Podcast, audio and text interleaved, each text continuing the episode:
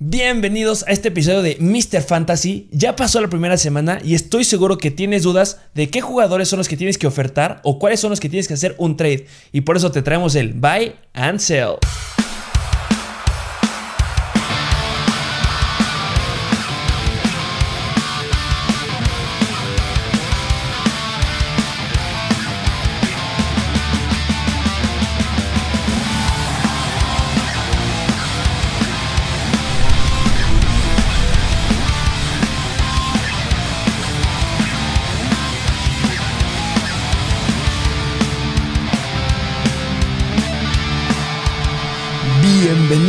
Este nuevo episodio de Mr. Fantasy Football. ¿Cómo estás el día de hoy? Así es, ya, ya pasó la primera semana, ¿eh? Ya pasó la primera semana, la acabamos, una gran semana, ya esperábamos que regresara a la NFL, regresó con todo.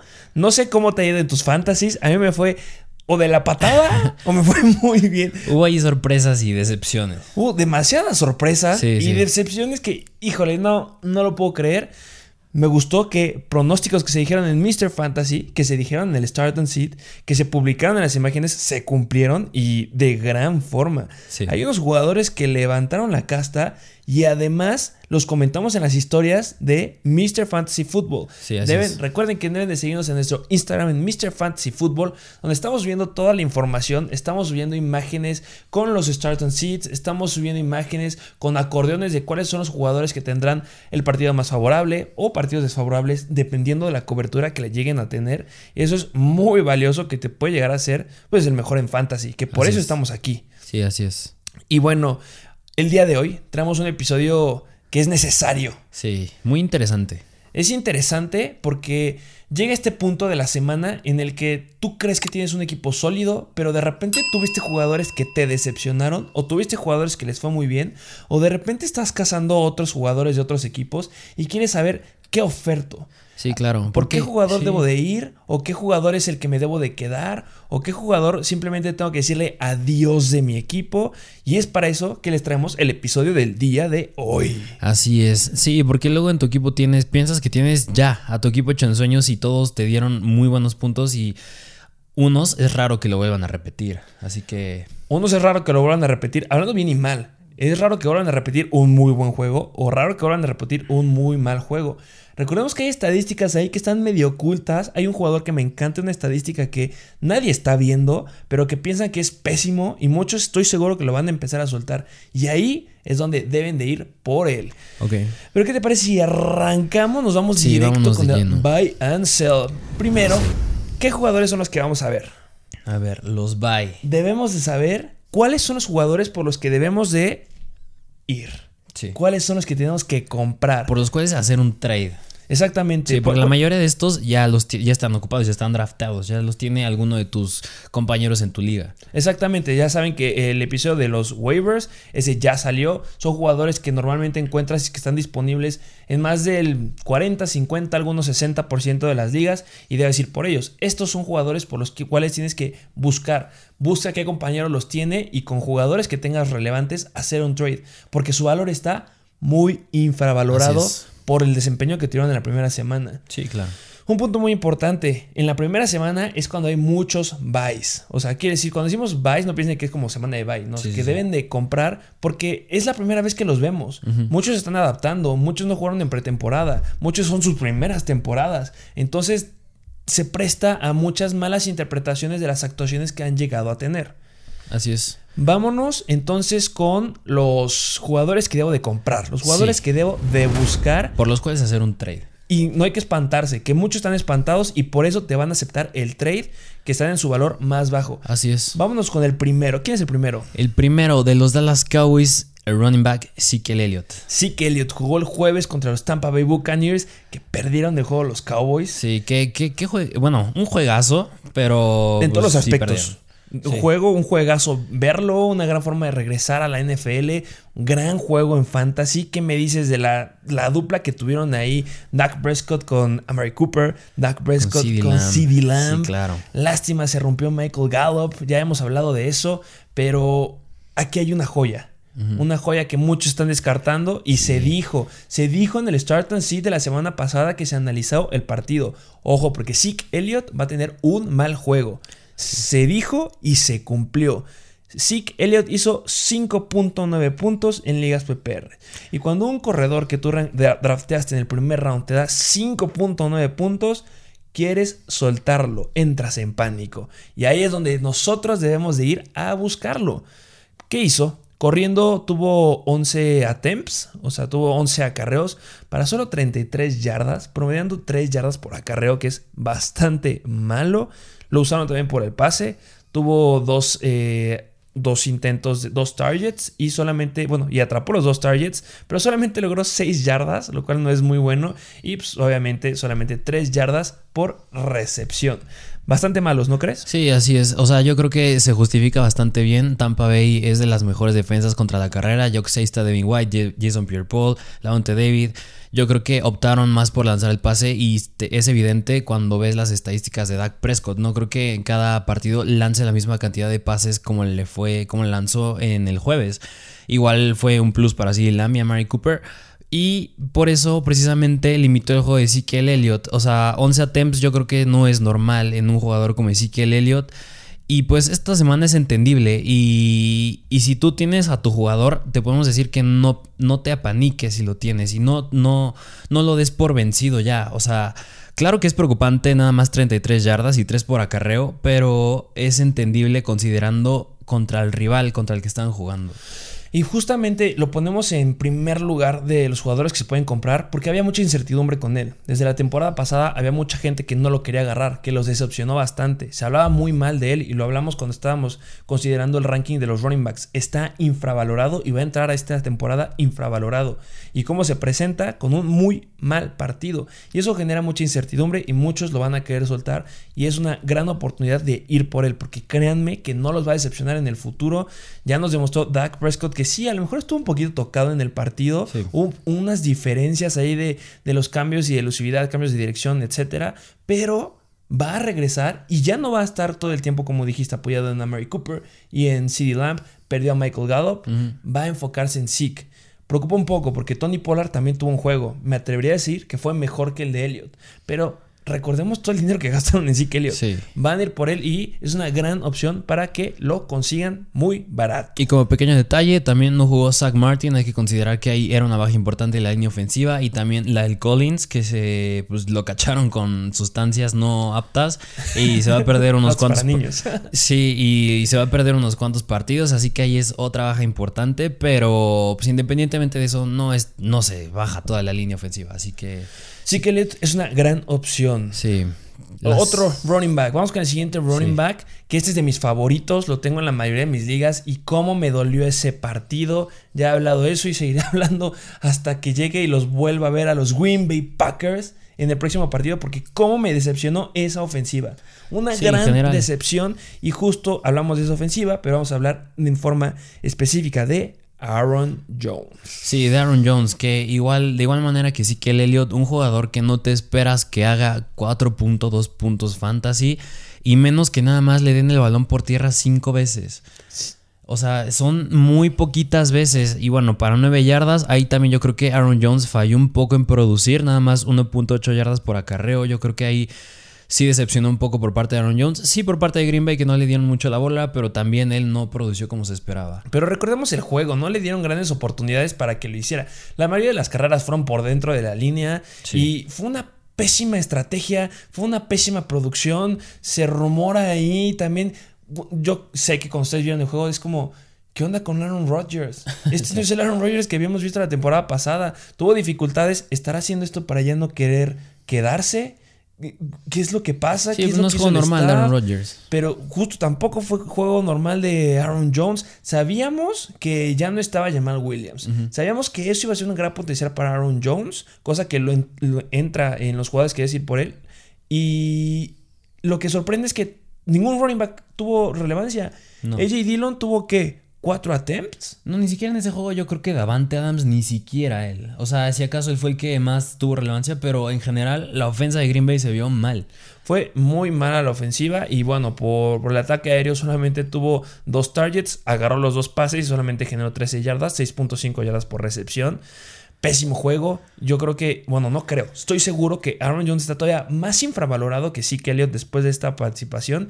Y créanme que yo sigo confiando en él, lo seguiré buscando, lo seguiré teniendo con gran confianza de que va a dar un gran juego en la próxima semana o en las próximas, este, bueno, a lo largo de la temporada. Sí, no, claro. No tengo miedo. Recordemos el gran cierre que tuvo en el 2020, dando juegos de casi 30 puntos. Eso espero de Aaron Jones.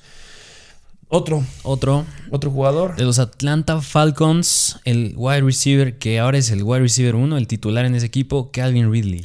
Calvin Ridley, que sorprendió también a muchos. Nosotros lo pusimos en el ranking eh, dentro del top 3. Yo lo colocaba en el lugar número 3 y lo sigo colocando ahí. Sí. No cambia nada. Yo me esperaba que ese juego fuera de muchos puntos. Sí, que a ver, digo, 10.1 puntos no son malos, pero no, para un jugador como el nivel de Calvin Ridley es malo. Es, es- no, exactamente, no es pésimo, generó, no decepcionó como Aaron Jones, por ejemplo, como Zeke Elliott, pero te dejó muy corto. Sí, y ahí me preocupa también un poco Matt Ryan, porque yo la verdad lo considero un buen coreback que suele producir bastante bien y hasta un punto en el juego ya se estaba acabando, pero que lo decidieron sacar y ya meter de plano a Josh Rosen.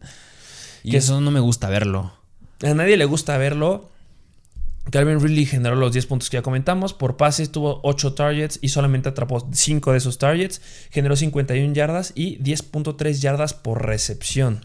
Sí, que digo, en términos de yardas por recepción y yardas, ajá, yardas por recepción se me hacen bastante buenas. Yo creo lo único que le limitó fue que pues nada más fueron 8 targets y también su plus es que lo buscan mucho en la zona roja, lo, lo hemos hablado y en este partido pues no tuvo touchdowns. Y ojo, no es que sean 8 targets, es un buen número. Cualquier Sí. wide receiver que lo estén buscando 8 veces es muy bueno. Simplemente nos extrañó la distancia a la que lo estuvieron buscando.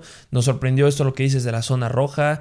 También los Falcons cambiaron por completo. Recordemos que los Falcons eran partidos que les encantaba meter más de 20 puntos, sí o sí, y se apagaron por completo.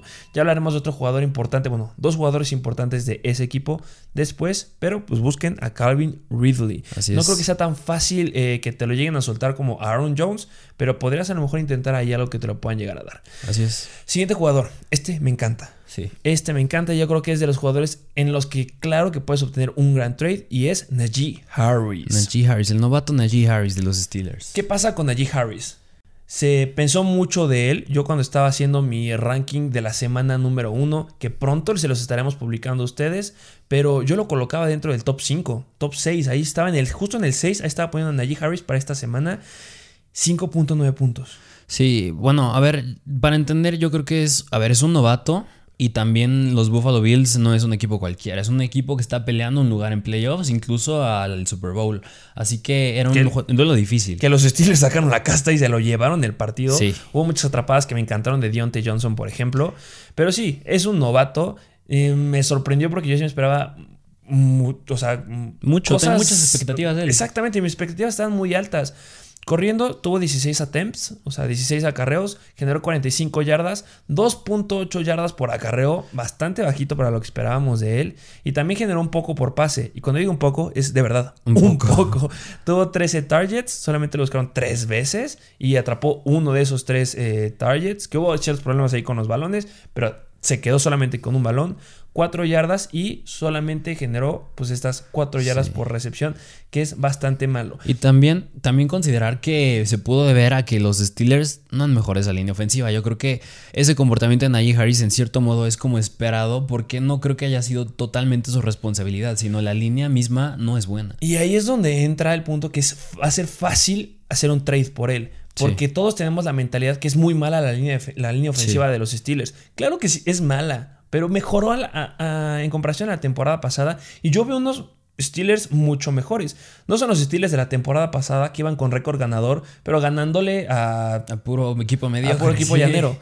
Estos son los Steelers que se enfrentaron a los Buffalo Bills, los que Bills. bien lo dijiste que es un equipo que puede ir a campeonato. Punto importante con Najee Harris.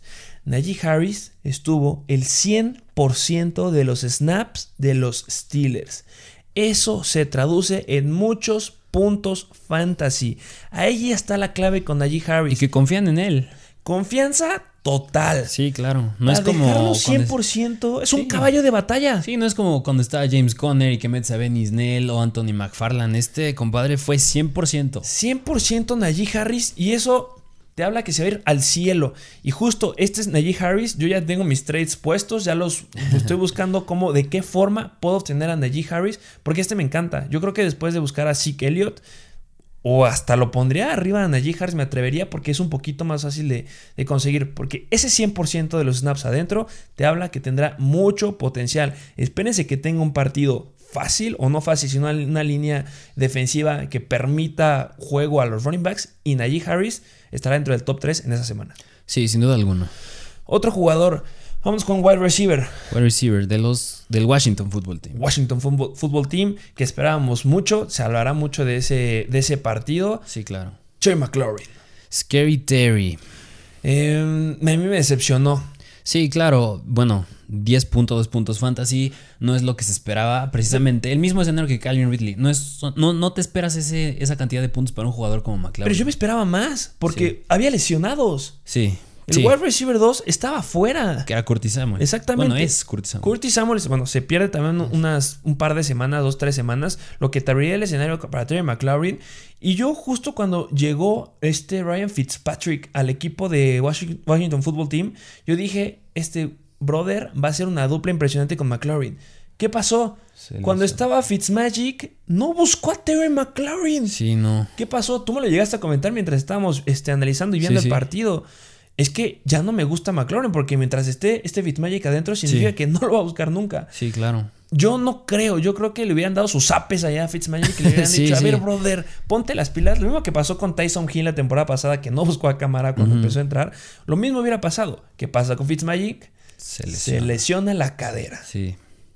Entra uno de nuestros corebacks favoritos consentidos. Sí, Taylor Heineke. Que se lo merece, se lo merece. Se merecía esa oportunidad y justo le da los pases a Terry McLaurin. No Sí. le dio un gran volumen, le dio cuatro targets y Terry McLaurin agarró los cuatro. Así es. Generó 62 yardas y esto nos da un promedio de 15.5 yardas por recepción.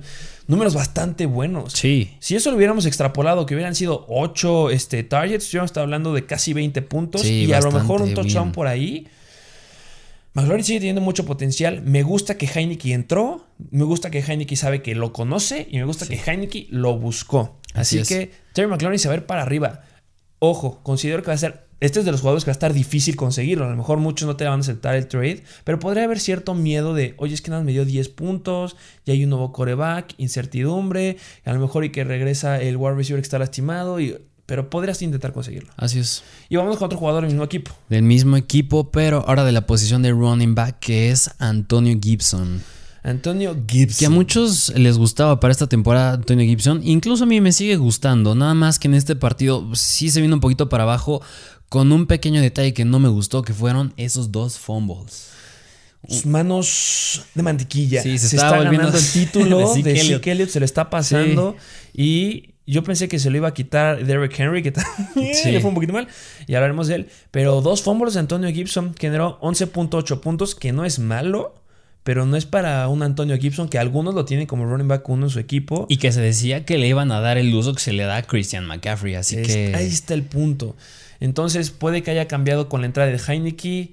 Que a ver, este, sus 20 attempts, sus 20 acarreos que tuvo se me hacen bastante buenos. 90 yardas, 4.5 yardas por acarreo, se me hacen bastante bien. Digo, no está teniendo un promedio de 7, 8, pero 4.5 se me hacen bastante sólidas. Es un gran volumen. Sí. Eso es un gran volumen. Por pase lo buscaron 5 veces, agarró 3 de esos pases, generó 18 yardas y 6 yardas por recepción. Son buenos números, tiene volumen, por supuesto que lo va a buscar, pero sí va a ser difícil que te lo puedan llegar a soltar. Sí, claro. Detalles esos fumbles y que no tuvo touchdowns. Ahí te va. Si yo tengo a Antonio Gibson y alguien me ofrece un trade por Zeke Elliott, ¿lo aceptas? Estaría dudosa, pero yo creo que prefi- yo, yo creo que me quedo con Antonio Gibson por el upside que puede tener, porque sigo creyéndome esa idea de que le van a dar el uso a Christian McCaffrey y yo creo que parte de ello se vio en este juego. Exactamente, el volumen fue mucho mayor. Ezequiel Elliott solamente tuvo 11 attempts, que bueno, ya hablamos de ese juego, pero Antonio Gibson ya tuvo 20 attempts. Sí. Y pues fue un partido difícil. Vimos que regresó este, la defensiva eh, de los Chargers muy bien. Ese perímetro Ujú, regresó sí, sí, sí. Ahí con las James. ciertas bajas que tuvo de, de Derwin James la temporada pasada. Regresó a jugar muy, muy bien. Y pues sacó la casta. Yo a lo mejor sí mira por Zeke Elliott. Como que tengo esa espinita de querer tener a Zeke Elliott, pero es muy respetable y entiendo 100% que Antonio Gibson te lo quieras quedar. Eh, estoy, voy a hacer este tipo de comparaciones para que vean como por dónde puedo ir metiendo mis trades. Ok. Vámonos con el siguiente jugador, que Sí. yo esperaba un gran partido de él. Nos vamos a Kansas City y Clyde Edwards Helaire. Clyde Edwards, CEH. Que yo creo que este le va a costar muchos entender o muchos les va a costar comprarnos la idea de que deben de ir por él. Sí. Porque esta es una ofensiva muy explosiva. Esta es una ofensiva de un Patrick Mahomes, de un Travis Kelsey, de un Tyreek Hill. ¿Y qué me dices esa estupidez de 38 puntos que metió Patrick Sí, Mahomes? Esa tripleta les fue como. como. Como les debe ir. Sí, sí. Y yo, ya- yo me atrevería a decir que a Travis Kelsey le faltó. No llegó a esos 20 puntos. Sí, sí, eh. Pero le fue muy, muy bien. CH genera incertidumbre. Yo me hubiera esperado que Kansas City hubiera tomado la, la, la batuta desde el principio del partido, Sí, cosa que no pasó. Cleveland estaba sacando la casta. Me gustaba ese Cleveland que se veían Aferrados. aferrados de Sí. me ganaste la temporada pasada, me sacaste de De playoffs, playoffs. voy con todo. Pero pues se fueron para abajo y al pobre CH lo dejaron con 10.2 puntos. Tuvo 14 intentos eh, de acarreo, tuvo, generó 43 yardas y 3.1 yardas por acarreo. Y por pase tuvo un uso bajo, pero efectivo. Tuvo 3 objetivos, cachó los 3 objetivos, 29 yardas y 9.7 yardas por recepción. Sí, y un punto que ya lo dijiste, cuando hablas de Kansas City, tú esperas que la defensiva se enfoque más en Travis Kelsey, Tyreek Hill y el mismo Patrick Mahomes. Y pues Clyde Arcelor quede un poco más libre y todavía sumándole el hecho de que mejoraron su línea ofensiva a Kansas City. Pero también hay que tomar en cuenta que jugaste contra la línea defensiva de los Cleveland Browns. Y por eso es una opción de ir por él. Ahí está Era el juego detalle. difícil también. Un juego muy, muy difícil. Métele un touchdown y sí, hecho hubiera estado entre uno de los mejores running backs porque yo creo que decepcionaron muchos Sí. que se llevan en la primera, segunda y tercera ronda. Hubiera estado muy bien colocado. Sí, claro. Y entonces, por eso considero que deben de ir por él. Va a ser también difícil conseguirlo, pero por esta incertidumbre que hay de la, del tridente que hay en Kansas City, podría ser un poco, pues, factible que te lo puedan llegar a dar. Así es. Otro running back. Este running back que se llama Mike. Bueno, no es running back, perdón. Este. eh, Wide receiver. Vamos con Wide un wide receiver. receiver que jugó el jueves. Sí. El único wide receiver de Tampa Bay que no generó lo que queríamos. Sí. Y no estoy hablando de Scotty Miller. Estoy hablando de Mike Evans. Sí, que decepcionó porque muchos lo consideran pues un wide receiver 2 sólido. Incluso dijimos que su plus de Mike Evans eh, son los touchdowns, algo que no tuvo. Exactamente, era lo que te iba a preguntar. Cuando estábamos haciendo eh, el ranking del 11 al 20 de wide receivers, yo, me, yo, yo opté por Mike Evans y tú optaste por Chris Godwin. Yo dije, no me importa que no tenga la... O sea, no me importa que sea muy dependiente al touchdown porque sé que lo van a buscar y me afectó. Entonces, tú sabiendo que Mike Evans no es dependiente a los touchdowns y viendo este partido, ¿es algo que te pudieras haber esperado o sí te sorprendió bastante? O sea, me sorprendió porque no vi que anotara Mike Evans y porque vi que Gronkowski se llevó dos touchdowns, algo que yo no me hubiera esperado. Nadie se lo esperaba. Hubo algunos que vieron ahí la oportunidad y dijeron, yo meto a Gronkowski. Sí. Gran juego que les dio, ya hablaremos de Gronkowski. Pero Mike Evans no es un jugador que debes de descartar. Este sí lo, yo creo que sí lo puedes conseguir. No va a ser, va a ser más fácil conseguirlo a diferencia de Antonio Gibson, CEH o Terry McLaurin. Pero que te va a dar puntos al futuro. Sí, Tom claro. Brady le encanta, le encanta variar. No está casado con un receptor, cosa que no vemos, por ejemplo, con Aaron Rodgers, Rodgers y Davante Adams. Cosa que no vemos con eh, Josh Allen y Stephon Dix en la temporada pasada. No vemos eso. Tom Brady va con todos. Sí. Él tiene hasta para repartir. Sí, Entonces sí. Mike Evans generó 5.4 puntos, tuvo 6 targets, de los cuales solo tuvo, eh, pu- pudo obtener en sus manos 3 de ellos, generó 24 yardas y 8 yardas por recepción. Sí, y si tú tienes a Mike Evans, no, todavía no, no lo sueltes, todavía no ya lo des por tirado a la, ajá, por perdido, o sea, nada más es un juego y que sí es un poco de preocuparse, pero todavía no como para soltarlo. Exactamente, va a tener muy, muy buenas semanas, no te decepciones. Y hablando de decepciones, una muy grande de muchos fanáticos o seguidores de este jugador, el siguiente es Julio Jones. Julio Jones. Ah, muchos quieren a Julio Jones, yo me esperaba un poquito más, pero entiendo lo que pasó. O sea, sí entiendo por qué pasó, sí entiendo, lo sigo considerando dentro del ranking en el número 16, hasta un poquito más arriba con mayor upside, pero solamente nos generó 5.9 puntos. En, recuerden que esto es PPR, eh, tuvo 6 objetivos, de los cuales solamente agarró 3, generó 29 yardas y 9.7 yardas por recepción. Un comportamiento muy similar al de Mike Evans. Muy, Sí, muchos muy- números muy similar. similares. Cinco yardas, cinco yardas más, nada más. Sí. Pero, punto importante. Recordemos que cuando estás en una nueva ofensiva, necesitan los wide receivers a, los, al nivel de la NFL generar una química con los corebacks. Sí, claro. Si no tienes esa química, si no tienes esa lectura este, de yo sé qué es lo que vas a hacer, yo sé para dónde quieres que me vaya, va a ser muy difícil. Julio Jones, ¿cuántos partidos tuvo con este Ryan Tannehill antes de la temporada? Ninguno. Cero. Sí.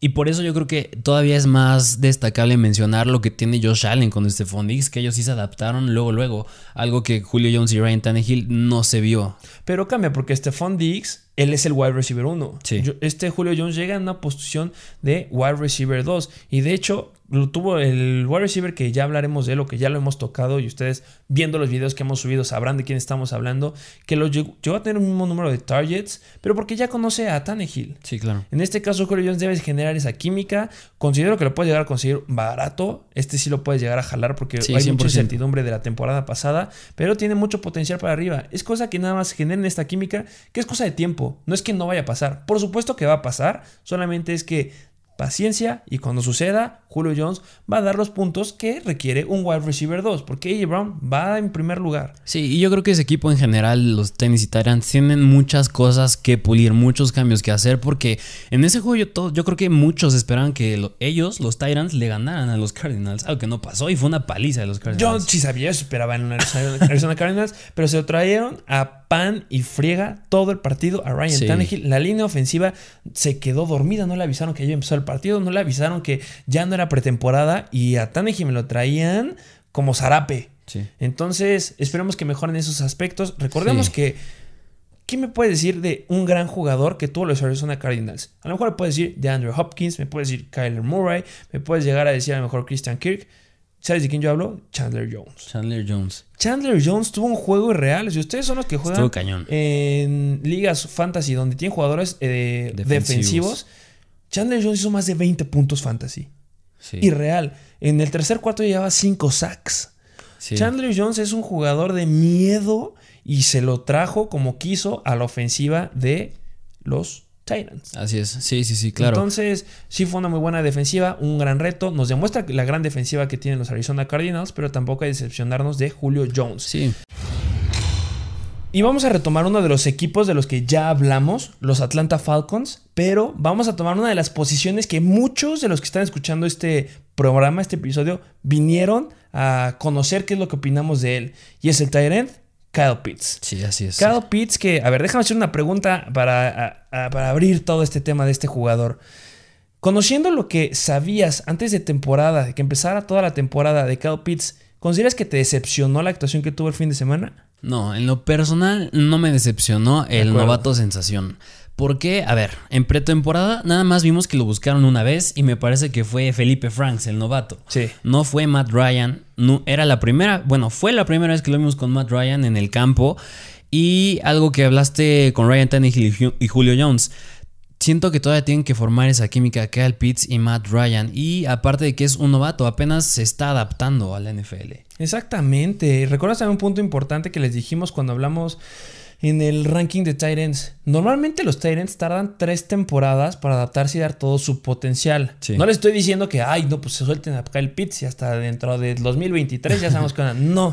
Kyle Pitts es un jugador irreal, lo hablamos ahí. Es todo un wide receiver con un físico de Titans y tiene toda la capacidad de ser un gran jugador. Sí, 100%. Es nada más que tarde en adaptarse y esta química que lo mismo que dijimos de Julio Jones. Y recordemos algo. No es el Tyrant 1 todavía. No es el indiscutible Tyrant 1. Sigue Hayden Horst. Entonces, le quitó oportunidades. Claro que sí. Buscaron a Hayden Horst. Sabíamos que iba a tardar y que le iba a quitar ciertas oportunidades. ¿Por qué duele? ¿Por qué duele hablar de Kyle Pitts? Porque solamente generó 7.1 puntos. Tú, lo buscaron en 8 ocasiones, de las cuales solo agarró 4 pases. Al principio soltó un buen de balones, que eso me sorprendió al inicio del partido. Generó 31 yardas y 7.8 yardas por recepción. Duele que haya tenido estas estadísticas considerando que lo agarraron muchos en el round 5, round 6. Es ahí donde duele, porque muchos pensaron que luego lo iban a tener el potencial de Travis Kelsey, el potencial de un George Kittle de cuando estaba saludable, el potencial de todos los Tyrants que son elite o hasta un poquito más. Y es donde duele que solo te haya generado 7.1 puntos, 7.1 puntos. Y ahí es donde muchos van a intentar soltarlo. Y es ahí donde debes ir por él. Yo considero que va a tener un buen juego. La que sigue le va a seguir costando. Hay que tener mucha paciencia con él. Pero recordemos que estamos hablando de la posición de Tyrants. Los Tyrants que no son elite o que no son de, la, del de los buenos, generan esto. Generan 8, 9, 10 puntos. Entonces no estamos tan mal y lo buscaron en 8 ocasiones. Sí. Entonces habla bien de Kyle Pitts. Sí, yo creo que yo creo que el problema es que las expectativas que se tienen sobre él son, son demasiado altas. Son muy, muy altas y muchos no llegan a entender eso. Sí, sí. Y vamos con el. Ah, es que este, el jugador que sigue. Híjole, es para ponerme una máscara, sí, una que este, deshonra. Este yo sí me sorprendí. De verdad me quedé boquiabierto conforme veía el partido y al final vi sus estadísticas. Es que yo lo defendí, lo defendí demasiado. Lo puse en mis sleepers, lo puse en mis starts, lo defendí a capa y espada cuando hablamos de los sí, starts. Claro. Era mi jugador favorito. Si yo lo hubiera no lo puedo creer. ¿De qué estamos hablando? Estamos hablando de. Brandon Ayuk. ¿Qué pasó con Brandon Ayuk? De verdad. Y a ver, es que yo. No, no, fue que se quedara corto en yardas, que a lo mejor no fue lo que se esperaba. Bueno, sí fue lo que no se, no se esperaba eso, pero que no es que no anotara. O sea, no hizo absolutamente nada. Se fue de vacaciones. Pero, o sea, nada. ¿Qué estaba haciendo? No hizo nada. Y a, ver, hay que entender algo aquí. Déjame hacer un paréntesis. Eh, es importante, por este tipo de cosas, bueno, aquí es un excepto del que voy a hablar, pero normalmente en la plataforma de Mr. Fantasy Football de Instagram les damos las noticias cuando salen, al momento. Y justo pasó en el fin de semana una noticia que salió 5 minutos antes de que empezara el partido. Si ustedes fueron de los que la vieron, la escucharon, hicieron el movimiento indicado, sabrán de quién estoy hablando porque los Detroit Lions pusieron a Jamal Williams cinco minutos antes del partido como el running back titular del equipo y a DeAndre Swift lo dejaron en el segundo lugar. Vimos el partido, tuvieron una. Bueno, ya hablaremos de. O ya se tocó el tema de, Detroit, los puntos que dieron. Dieron un gran partido, ambos anotaron más de 20 puntos, pero tuvo más puntos Jamal Williams. Aunque sea uno o dos, pero tuvo mejor, este, una mejor eh, participación. ¿A qué voy? Que justo aquí con Brandon Ayuk, si nos hubiéramos enterado de esta noticia que les voy a decir, les hubiéramos dicho para que lo sentaran. Sí, claro. Pero nadie se enteró, no nos dijeron nada, no se publicó en los medios, se publicó la noticia que Brandon Ayuk se estuvo resintiendo de la lesión del hamstring que tuvo la temporada pasada en todo el partido y Kyle Shanahan decidió decirle, ¿sabes qué? Tú tranqui, no te vamos a explotar y relájate. Sí, y, por eso, él, pero nosotros nos dejaste como bro. Y, por eso Divo Samuel tuvo el juego que tuvo. Divo Samuel se fue al cielo. Yo esperaba un mejor juego de este Josh Kittle de también. George Kittle, sí, que, decepcionó un poco también. Menos de 10 puntos. Pero Divo Samuel, ¿qué fue? ¿38 puntos o 36? Sí, 38 más o menos. Una gran eh, cantidad de puntos y se lo comió Brandon Ayuk. Entonces, eso lo pone como el escenario ideal de gente que no lo va a querer.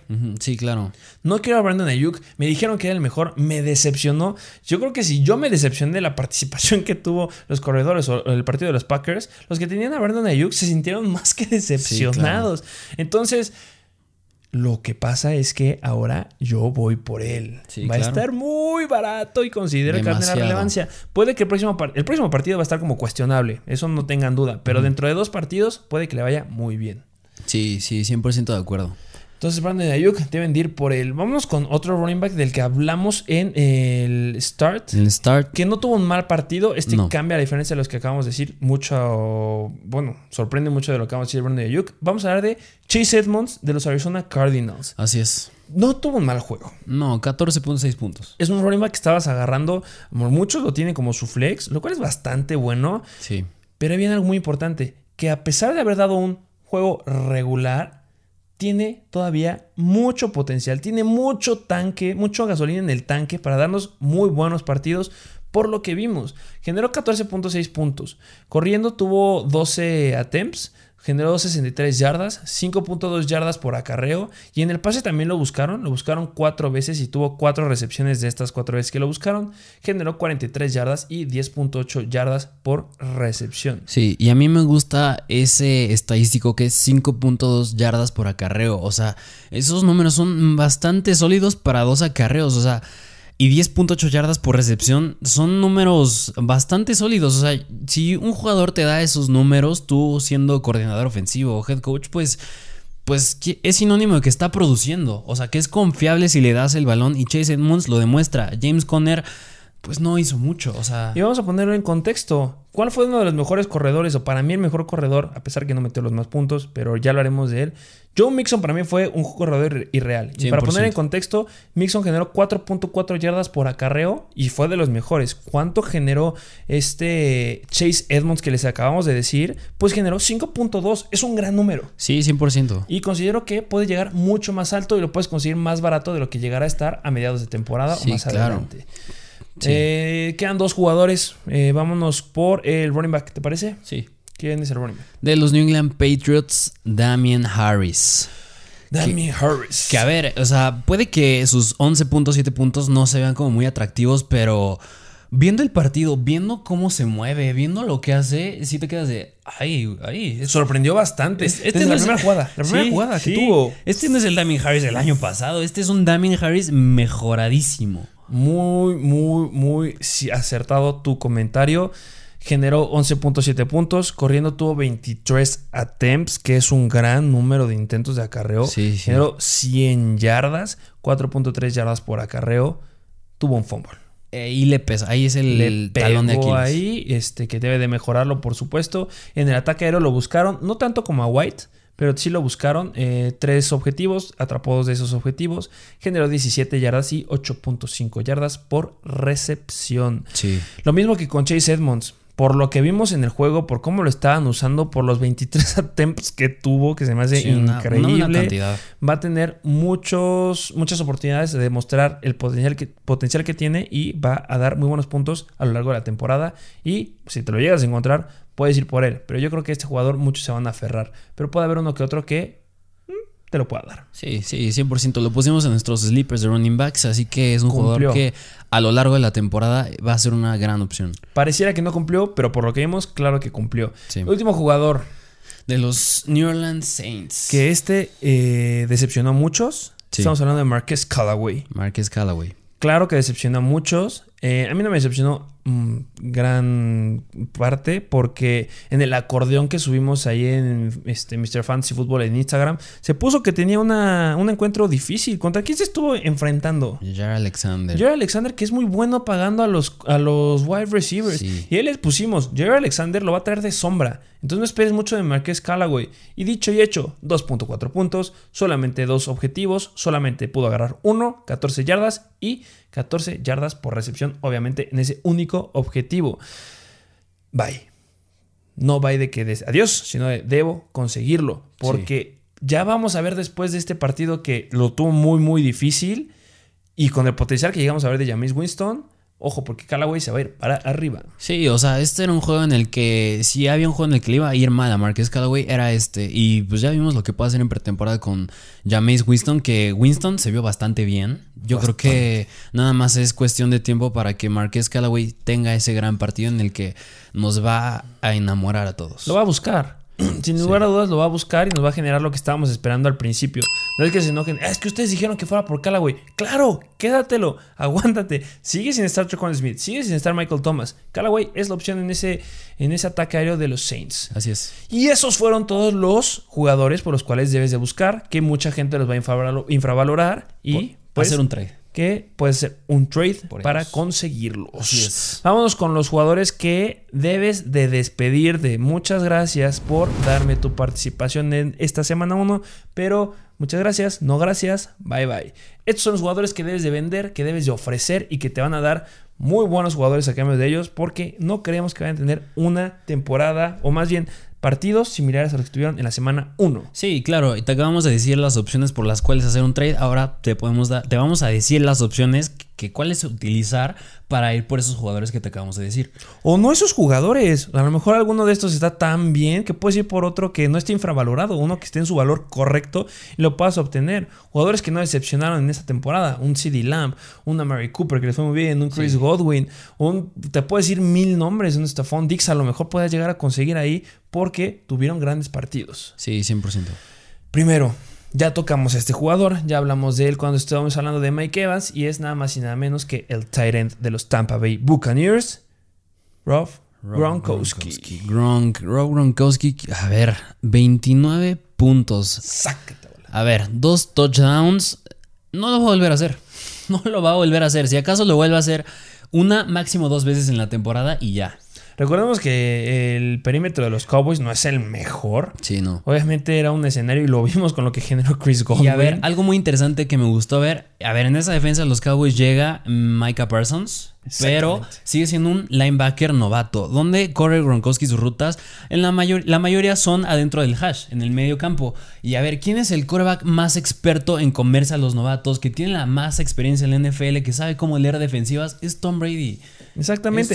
Si vuelve a jugar contra los Cowboys, claro que podrá volver a meter a Robert Gronkowski porque Tom Brady ya sabe dónde está la debilidad de los Cowboys. Sí, está ahí en el midfield, justo dentro de los hash, como acabas de decir. Robert Gronkowski no se va a enfrentar otra vez a una situación de esas. Ojo, Micah Parsons es bueno, no estamos diciendo que sea malo, tuvo un gran juego. Sí. Pero Robert Gronkowski y Tom Brady supieron cómo sacarle la ventaja ahí, como acabas de decir, y pues generó 8 targets que le aventó, agarró los 8 targets, 90 yardas y 11.2 yardas por recepción, que le dio ese gran eh, potencial, esos 29 puntos, los dos touchdowns. Cuando tienes un jugador que te da muchos touchdowns y te da un gran juego, no te esperes lo mismo, va a caer. Sí, 100%. Y más en esa ofensiva que pues está muy muy variada. Entonces Rob Gronkowski es un jugador que debes de vender y puedes vender muy buenos jugadores. Por ejemplo, podrías cambiar un Rob Gronkowski con alguien, con Mark Andrews, a lo mejor un Kyle Pitt se pondría bastante interesante. Que parece que le perderías, pero estarías ganando en unas cuantas semanas. Sí, por un Tyrant más seguro. Exactamente. Constante, que va a ser constante y que no va a tener esta explosión que tuvo Gronkowski. Así es. Y recordemos que fue inconstante en el 2020. Ya tenemos el antecedente que no lo va a repetir. Así siguiente. Al siguiente que hablando de inconsistencias, wide receiver de los Seattle Seahawks, Tyler Lockett. Ay, Tyler Lockett, me encantó esa ofensiva. Me encantó ver a Russell Wilson regresando. Lo vi jugando como el MVP, que lo extrañé de esa primera eh, mitad del 2020. Ahí estuvo y se agarró, se aferró de un wide receiver que fue Tyler Lockett. Así es. A ver, hablamos de esta situación. Los que se llegaron a conectar en el live que hicimos en el live stream, que ya vamos a estar haciendo lives los fines de semana eh, antes de que empiecen los partidos. Tienen que estar muy pendientes a las publicaciones. Ahí tocamos mucho el tema de Tyler Lockett, porque generaba incertidumbre. ¿Qué pasó con el perímetro de los Colts? Bajas. Bajas. Hubo ahí perdieron a su mejor corner y pensamos que esa baja le iba a dar el potencial a DK Metcalf y se publicó en la página de Instagram. Ojo, porque se viene un gran juego de DK Metcalf, pero también les pusimos que si los Colts preferían optar por cubrir a Dick en Metcalf, el siguiente que iba a levantar la mano iba a ser Tyler Lockett. ¿Y qué hizo Tyler Lockett? Levantó la mano como las grandes actuaciones, como los últimos de la temporada pasada, los 3, 4 juegos, si no mal recuerdo, que tuvo explosivos. Tuvo unos, uno de esos en esta semana, 26 puntos. Le buscó 5 veces y agarró 4. Generó 100 yardas, 25 yardas por recepción y 2 touchdowns. El tener la combinación de 26 puntos, 2 touchdowns y solamente 5 targets y que solo agarré 4. Precisamente. Inconsistencia. No va a ser constante. Focos rojos. Cámbialo. Ahorita es un gran valor el que tiene. Sí. En este caso, eh, se puede decir que lo que te es muy dependiente de jugadas grandes. Algo que. No solo touchdown, sino jugadas grandes. Sí, jugadas grandes. Jugadas grandes que. ¿A qué me refiero? Jugadas, yo que sé, más de 60 yardas. O sea, es algo que muy difícil vuelves a hacer. O sea, yo creo que si eres un jugador elite, no sé, como Tyreek Hill nada más las puedes hacer. Pero Tyler Lockett no es un jugador que lo haga. Y ah, también dijimos en el live que, y ya lo habíamos mencionado antes, que es un jugador demasiado volátil. Muy, y lo va a demostrar, no se espera la próxima semana, pero está el escenario perfecto, porque estamos entrando con una nueva ofensiva de los Seattle Seahawks y muchos podrán pensar que, ah, es que ya el elemento principal va a ser Tyler Lockett. Quiero a Tyler Lockett. Es el mejor elemento para hacer trade, es ideal. Sí. Por justo aquí, Tyler Lockett, puedes obtener sin lugar a dudas un Decade Metcalf, puedes obtener un CD Lamb, puedes obtener un Adam Thielen, un Justin Jefferson, puedes obtener un Keenan Allen, puedes obtenerlo a cambio de Tyler Lockett. Me encantaría tener a Keenan Allen en lugar de Tyler Lockett. Sí. Entonces, gran elemento para hacer un cambio. Así es. Siguiente jugador que había mucha incertidumbre de este jugador. Sigue sin gustarme. A muchos les sigue gustando. Que para mí, híjole, yo creo que muchos sí te lo van a aceptar el trade por lo que significa su nombre y por el valor que le llegaron a poner esta temporada. Sí. Estamos hablando de los Atlanta Falcons, el running back Mike Davis. No tuvo un gran juego. No, para Tuvo 10.2 puntos. Corriendo tuvo 15 attempts, 49 yardas, 3.3 yardas por acarreo, un fumble y también lo buscaron por aire. Tuvo 6 targets, realmente agarró 3 de esos targets, 23 yardas y 7.7 yardas por recepción. ¿Por qué lo ponemos aquí?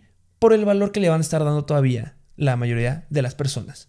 No es que un jugador ah, como Tyler Lockett que te generó 26 puntos, te generó 10 puntos, pero a muchos les sigue gustando. Hay mucha incertidumbre porque dicen, a ver, es que Calvin Ridley no generó, Russell Gage tampoco figuró, no, no figuró este Horst, no, no figuró Cal Pitts. Entonces yo creo que Mike Davis va a ser la opción. No, compadres. Mike Davis, despídanse de él. Ha sido un running back. Entre los running backs que no me gustan para esta temporada, uno es Mike Davis y es un elemento que todavía pesa su nombre para hacer un trade. Porque cuando siga haciendo estos números de, partidos, partidos o semanas que tenga 10 puntos, ya todo lo van a tirar a la basura y nadie te lo va a querer aceptar. Y ahorita es el momento ideal para liberarte de él. Ya te dio el ejemplo de lo que va a generar. Entonces, y recordemos que los Eagles no tienen una gran defensiva. No es que sea mala, pero la considero bastante eh, punto medio. Pero debería haber generado mucho más Mike Davis en, la situación que Matt Ryan no hizo nada. Sí. Entonces, y yo creo que cuando vemos un jugador y vemos que tiene doble dígito en sus puntos, nos gusta más. Es como, o sea, ¿te gusta ver más un 10 a un 9? Pues un 10. Y quitándole esas oportunidades por aire, esos tres, esas tres recepciones que tuvo, se va hasta 7 puntos. Y esas oportunidades por aire, un factor que no estuvo fue Wayne Gallman. Que Wayne Gallman, considero yo, se puede llevar esas oportunidades por aire y le baja esas tres recepciones a Mike Davis y de ahí cae hasta 7 puntos, algo que no es para nada atractivo. Prefiero ver ese 10 a un 7. Exactamente, no es que haya tenido un mal número de attempts, pero no, no va a estar generando lo que promete o lo que muchos pensaron que iba a prometer. Sí. Vamos con otro jugador. Que este, pues es así. Este duele. Es, que justo ahí está, la clave. Ahí está la clave para hacer trades. Debes de dar un jugador que te duela dar. Y esos son los jugadores que te van a aceptar. Y este, claro que va a doler soltarlo. Nada más y nada menos que Corey Davis. Su primo Davis. Exactamente. el primo de Mike Davis. Corey Davis de los Jets. Así es. a recibir uno esta semana. escenario. ¿Cuál fue el escenario que se presentó y todos preguntan, a ver, pero, ¿por qué hizo 26.7 puntos? ¿Por qué lo voy a soltar? Porque hizo 26 puntos, lo buscaron 7 veces, agarró 5, generó 97 yardas, generó 19.4 yardas por recepción y además tuvo dos touchdowns. ¿Por qué? Ya es mi joya. Ya es mi joya. Va a ser mi wide receiver 1. No lo quiero soltar. ¿Cuál fue el escenario? No estuvo Jamison Crowder. Así es. No estuvo Keenan Cole. Se hizo puso a Corey Davis en el lugar número uno. Este Zach Wilson intentó buscar a Elijah Moore, pero Elijah Moore, quién sabe qué fregados dejó las manos, que no agarró nada, manos de raqueta, y no había nada. Y, y caemos en cuenta de algo que estábamos dejando pasar muchos. Es la ofensiva de los Jets le pegaron al pobre Zach Wilson como nunca le habían pegado. Y un detalle, Zach Wilson no acaba de entender que esto no es college. Sí, claro, lo vimos. Se sentía Patrick Mahomes ya ahorita. O sea, quería alargar la jugada. Y por más que lo quiera hacer, no. A ver, tu línea ofensiva no es la de Kansas City. No estás como para hacer eso. Y Sam Darnold lo sabe perfecto. Me acuerdo cuando le hicieron una entrevista que llegó a las panteras y le preguntaron: Oye, ¿no tienes miedo que te hagan sacks? Bro, vengo de los Jets. Conozco perfectamente qué es lo que, me presionen, que me vayan a pegar la amenaza. Y Zach Wilson ha entendido eso. Me encanta Zach Wilson. Cuando hacía pases mientras estaba en movimiento, me gustó mucho ver eso. Pero siente que está en college.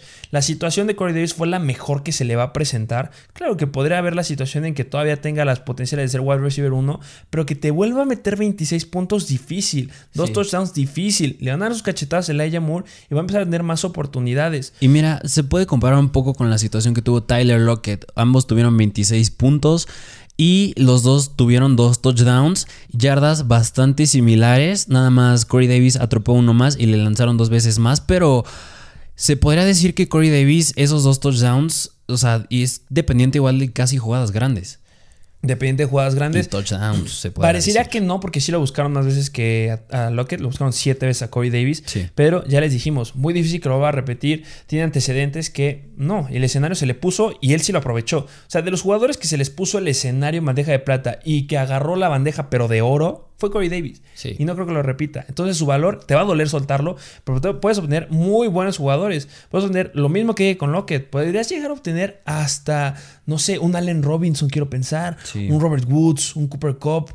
Como por ahí podrías llegar un DJ Moore a lo mejor. Entonces hay mucho potencial ahí para obtener y hacer un trade. Así es. Vámonos al siguiente jugador. Arizona Cardinals. Que aquí es otro receptor que es Christian Kirk. Gran juego de Christian Kirk. Sí. Misma situación que con Lockett y Corey Davis. Dos touchdowns. Sí, dos Más de touchdowns. 20 puntos. Específicamente generó 24 puntos. Lo buscaron 5 veces y agarró las 5. 70 yardas y 14 yardas por recepción. Sí, y a ver, o sea, podría parecer que traemos algo en contra de los jugadores que tienen dos touchdowns. Ya dijimos a Gronkowski, a Lockett, Corey Davis, ahora a Christian Kirk, pero es que no. Si me hubieras dicho, tuvo dos touchdowns, Stephon Dix, te la creo. Tuvo dos de Andrew Hopkins, te la creo. Tyreek Hill, te No la hay- no hay creo. problema. Pero de Christian Kirk no te creería que anota dos touchdowns. Y menos que, pues, tuvo 70 yardas y atrapó 5 de 5. Sí, no. Claro que es un jugador que se está hablando mucha relevancia que puede llegar a tener. Pero en el momento en que jalaron a Rondale Moore, bah, bajó eso. En el momento que llegó AJ Green, Sí. ah, bajó eso. Y tienes a Andrew Hopkins, que gran partido que tuvo de Andrew Hopkins. El mejor receptor que hay de la NFL, a mi punto de vista, no en fantasy. Pero va a ser muy difícil que lo repita. Tienes a Kyler Murray, tienes a Chase Edmonds, que es amenaza por pase. Tienes a James Conner, que también podrá ser amenaza de pase. Espero que no lo sea, pero también puede llegar a ser. Y la cantidad de wide receivers que acabo de decir va a ser muy difícil. Muchos van a caer en cuenta de, a ver, sabemos que tenemos que cuidar a Andrew Hopkins, pero ojo con este compadre que se llama Christian Kirk. Y también lo que vimos es que buscó a Rondale Moore también. Sí. Entonces hay mucha variedad, muy difícil. Yo creo que va a tener eh, mayor probabilidad de dar juegos de este calibre a diferencia de Corey Davis, pero va a ser súper volátil. Sí, y Súper volátil, cinco veces lo buscó. ¿no? Y la temporada pasada, yo recuerdo que Christian Kirk tuvo sus dos, tres semanas en las que igual fue muy relevante y tuvo juegos bastante similares al que, al que tuvo en este con los Titans. Pero lo que ya dijiste, llega Rondal Moore, AJ Green, lo que me hacen ya no, pues ya no confiar en lo que haga Christian Kirk porque sé que en algún momento esos números, ese número, esos 24 puntos, en vez de ser 24, van a ser 4.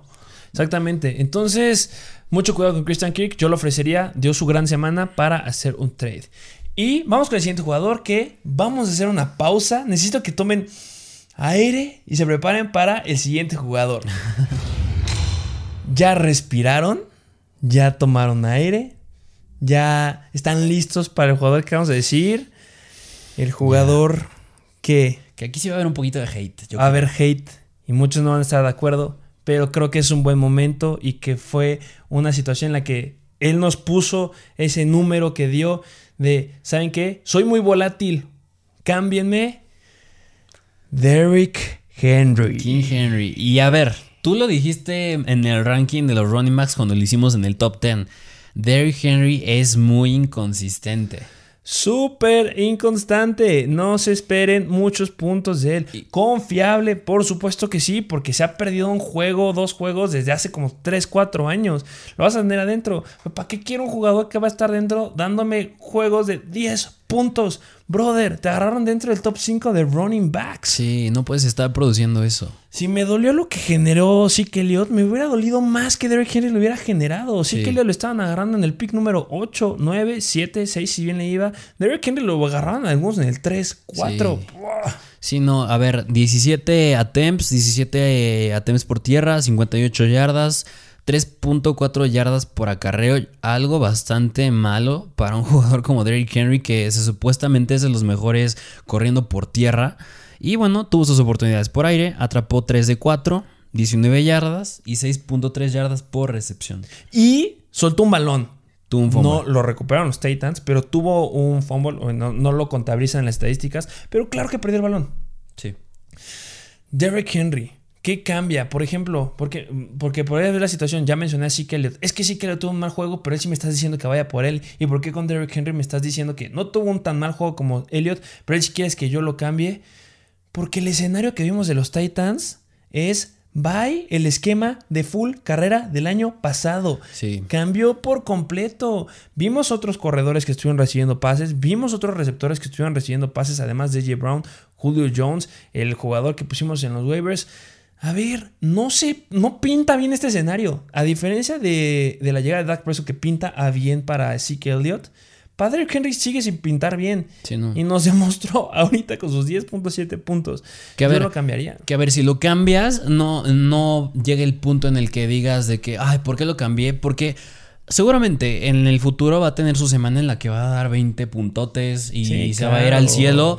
Pero a ver, son, ya sabemos que son muy contadas esas semanas. Y seguramente van a ser contra, va a ser contra los Texans o contra los Colts o contra los Jaguars, contra equipos que siempre lo hace.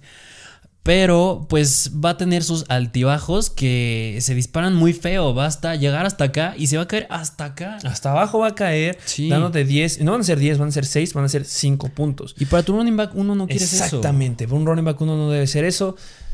Ah, saben que de entre los running backs del top 5, el que yo no me hubiera ido por él y más en ligas PPR es Derrick Henry. Pero bueno, se dio la situación, 10.7 puntos. Aquí está el equipo de Mr. Fantasy Football diciéndole, es oportunidad de cambiarlo. Pesa mucho su nombre y puedes obtener muy Sí, buenos jugadores a cambio de él.